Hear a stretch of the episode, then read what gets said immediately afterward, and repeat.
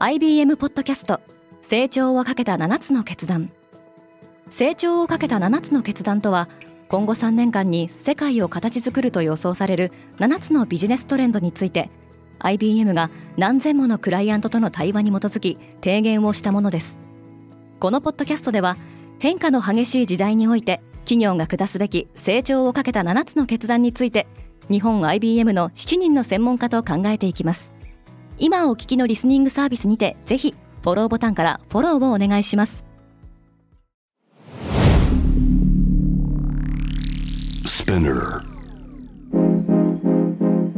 おはようございます。荻野かなです。10月2日月曜日世界で今起きていること。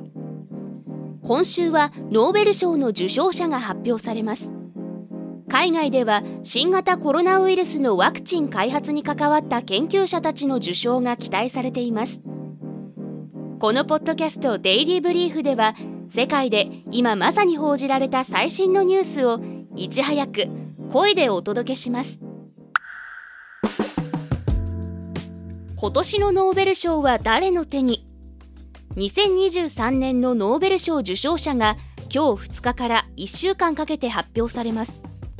2日に発表されるのは生理学・医学賞で以降物理学賞科学賞文学賞平和賞が発表され発表最終日の9日には経済学賞の受賞者が明らかになります。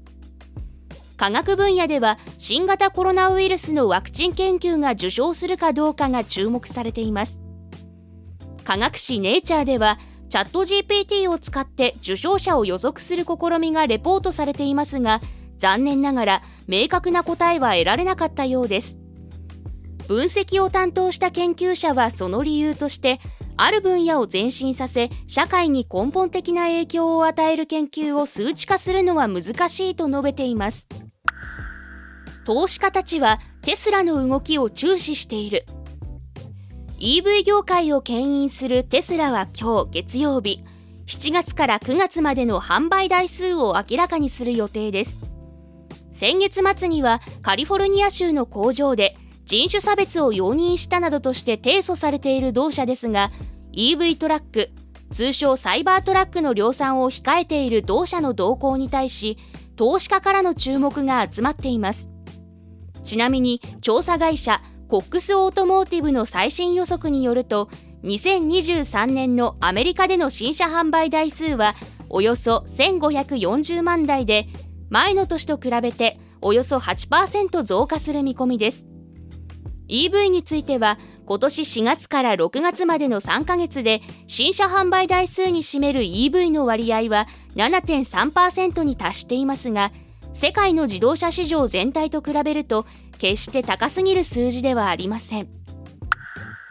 中央ヨーロッパの政治が不安定化している。ウクライナと国境を接するスロバキアで9月30日に行われた議会選挙はロシア寄りのポピュリスト政党スメルが第一党の座を確保しました。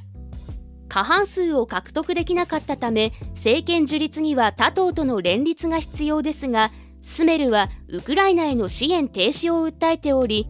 ポピュリスト政権が成立すれば EU 欧州連合や NATO 北大西洋条約機構によるウクライナへの支援に混乱が生じることが懸念されています。一方やはりウクライナと国境を接するポーランドでは今月15日に選挙が予定されており日曜日には首都ワルシャワで左派の最大野党市民プラットフォームが大規模な集会を開きました。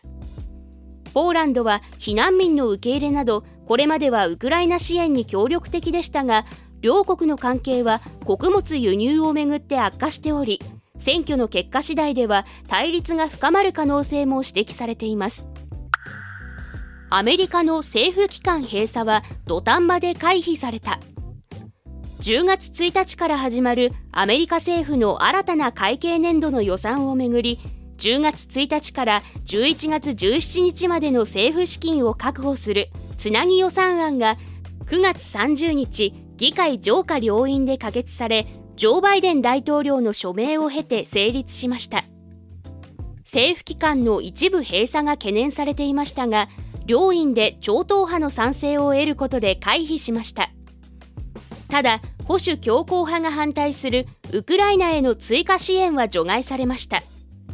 また超党派の合意形成を主導した野党・共和党のケビン・マッカーシー下院議長に対しては共和党内の保守強硬派が議長の解任動議提出に向けた動きを見せています。アメリカの最高齢議員が亡くなった。90歳で亡くなった民主党のダイアン・ファインスタイン上院議員は女性として初めてサンフランシスコ市長となった後1992年に上院議員に初当選。女性上院議員としては史上最長の在任期間となりました。ジョー・バイデン大統領はファインスタインがたくさんの形で歴史を作ったと称え同じカリフォルニア州の下院議員ナンシー・ペロシはこれからの多くの女性や少女を動かすはずだと声明で述べています。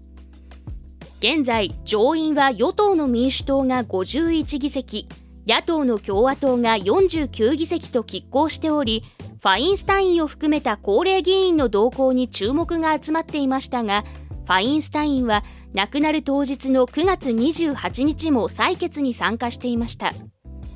後任はファインスタインの選出州であるカリフォルニア州のギャビン・ニューサム州知事が指名することになります。今世界で起きているニュースをいち早く受け取りたい方はデイリーブリーフをぜひお聞きのプラットフォームでフォローしてくださいね。そしてデイリーブリーフは皆様のご意見をもとにより良いコンテンツにアップグレード中です。引き続きパートナー、リスナーの皆様のご感想をコメント等でお待ちしております。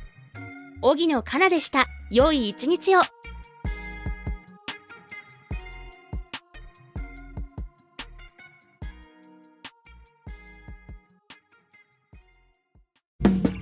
リスナーの皆様より多くのリクエストをいただいている話題のニュースを深掘りしたエピソードを週末の有料版で配信中です。今なら1ヶ月無料トライアルを実施中。詳細は概要欄に記載しています。この機会にぜひ聞いてみてくださいね。感想ご意見もお待ちしています。